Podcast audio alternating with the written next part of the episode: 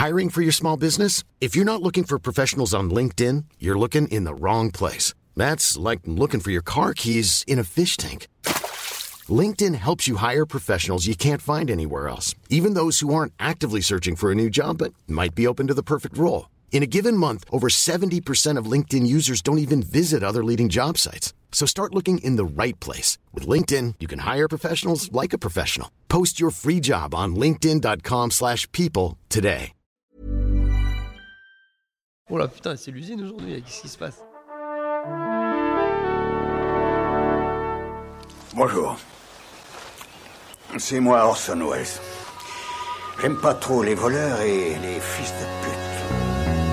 Salut, c'est Nos Ciné, votre rendez-vous avec le cinéma version Extra Ball, notre petite récré one shot, une petite incartade à notre format habituel qui nous permet de mettre le doigt sur un film, un seul, en l'occurrence une petite pépite vintage qui ressort dans une très belle version Blu-ray, Something Wild, dangereuse, sous tout rapport de Jonathan Demi, un monsieur qui nous a vendu le meilleur il y a 20 ans et qui depuis se perd un peu dans ses bobines. Pour en causer, je suis avec mon complice Arnaud Bordas. Salut Arnaud. Salut Thomas. Allez, Nos Ciné Extra Ball, quatrième du nom, c'est parti.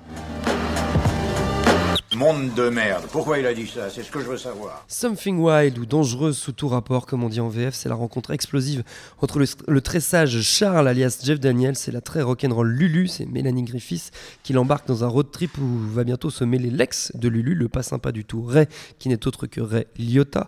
Un film étonnant qui passe de la comédie au thriller à l'action sans forcer avec un cool et un charme vraiment, vraiment entraînant et une bande-son aux petits oignons.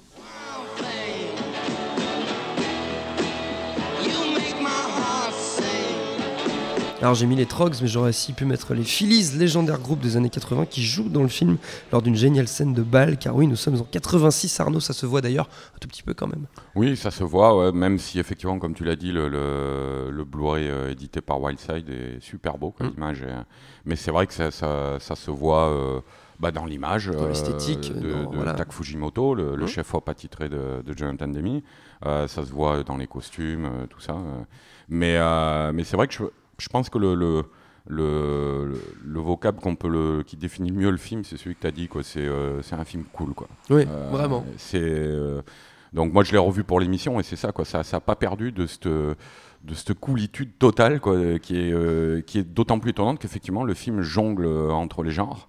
Parce qu'on part vraiment dans une comédie, euh, quasiment une rom-com en fait presque, parce que c'est la rencontre voilà, entre deux, deux personnages très très différents, et puis ça vire vraiment, ça devient très noir par moments. Ouais, ouais, effectivement, ouais, ça, ça, ça, commence comme une comédie euh, romantique un peu rock'n'roll, quoi, Mhm. enfin un peu beaucoup même. Et, euh, et puis ça, passe par différentes couleurs, quoi. effectivement, la, la poursuite, le road movie, euh, le drame.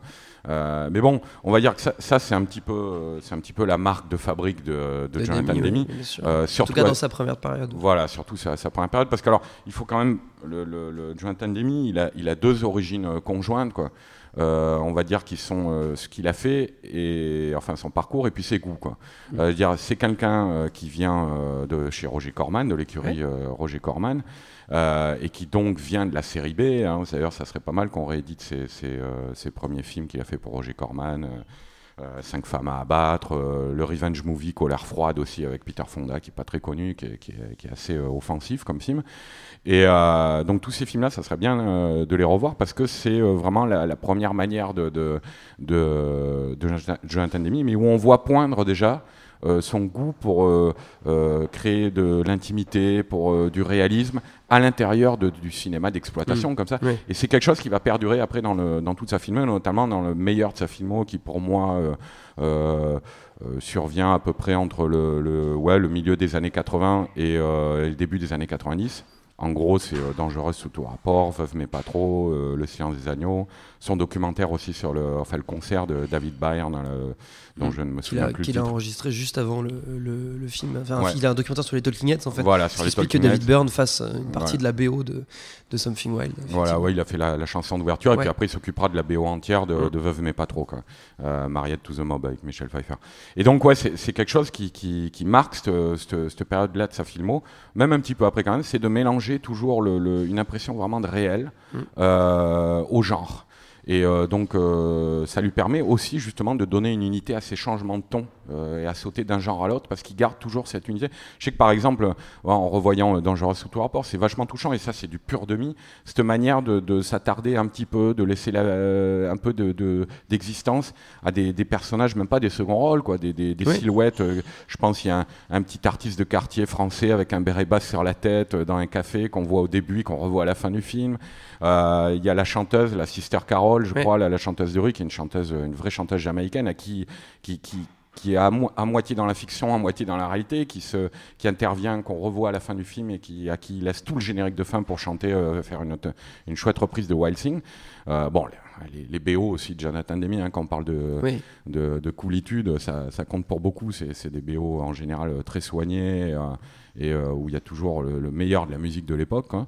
Euh, et donc voilà, ouais, c'est vrai que c'est un, film qui est très représentatif euh, du meilleur de Jonathan Demi. Après, on va dire qu'il s'est un peu hum, bah après, c'est devenu une méga star. Il y a eu Le Silence des Agneaux, évidemment, et puis Philadelphia. Mm. Et donc, c'est deux, c'était, c'est devenu un peu le pourvoyeur d'Oscar, on va dire, Jonathan Demi. Eh, c'est vrai que moi, je pense que c'est ça qui fait l'originalité du, du Silence des Agneaux aussi, c'est que c'était un, grand thriller, mm. mais euh, qui, qui, rendait terriblement réel euh, ce qu'on voyait à l'écran, et donc c'est d'où, le succès du film. Et qui a infusé après tout ce qu'on a pu voir au cinéma, voilà, les, figures tutélaires du tueur en série, c'est devenu un petit peu euh, l'icône. Et mais c'est vrai que ouais, par la suite, enfin.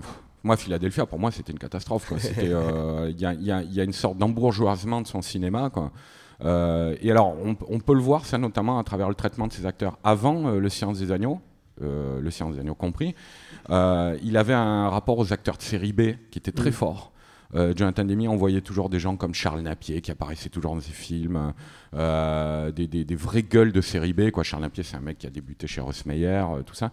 Des types qu'il allait chercher dans des, des, qui étaient habitués de séries Z d'horreur ou de, ou de ou de trucs comme ça. et, et il leur donnait des vrais rôles. Quoi. Et, il avait une tendance comme ça à révéler des acteurs dangereux sous tout rapport. Mélanie Griffiths, on l'avait vu en, en corps sculptural chez De Palma, euh, mais euh, on n'avait pas vu, euh, on ne savait pas que c'était une actrice comme ça jusqu'à jusqu'à Dangerous sous tout rapport. Ray c'est pareil, il n'avait pas encore fait les affranchis, ça avait été la révélation. Anthony Hopkins, on a tendance peut-être à l'oublier, mais au moment du Silence des Agneaux, c'était un acteur fini, quoi, quasiment, qui avait quasiment fini sa carrière. et, ça lui a carrément relancé. Enfin, c'est devenu une star. Ah, il est toujours au cinéma. Voilà.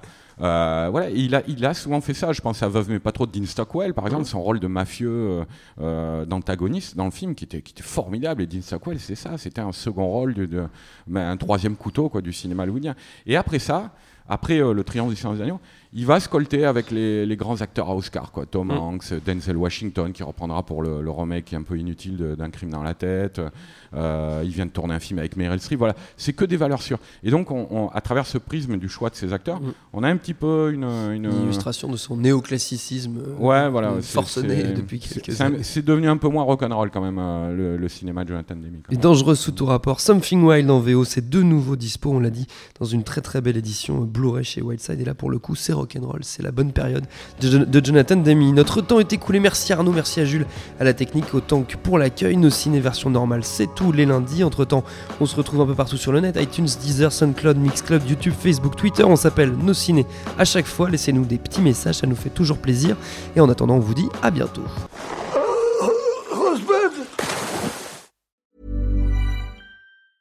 Mom deserves the best, and there's no better place to shop for Mother's Day than Whole Foods Market. They're your destination for unbeatable savings, from premium gifts to show-stopping flowers and irresistible desserts. Start by saving 33% with Prime on all body care and candles. Then get a 15-stem bunch of tulips for just $9.99 each with Prime. Round out Mom's menu with festive rosé, irresistible berry chantilly cake, and more special treats. Come celebrate Mother's Day at Whole Foods Market.